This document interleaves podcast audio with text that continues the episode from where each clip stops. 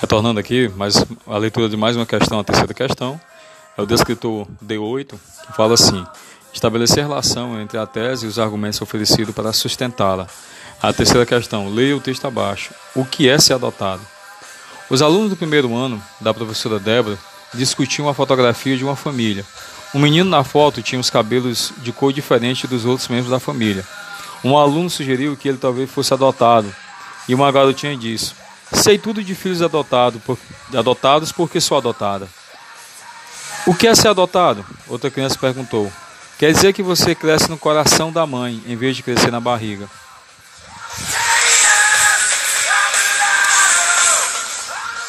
Então a comanda da, da, da, terceira questão diz assim: o aluno sugeriu que a criança da foto tinha sido adotada porque, letra A, os cabelos dela eram diferentes, letra B, estavam na foto da família, estava na foto da família. Letra C, pertencia a uma família.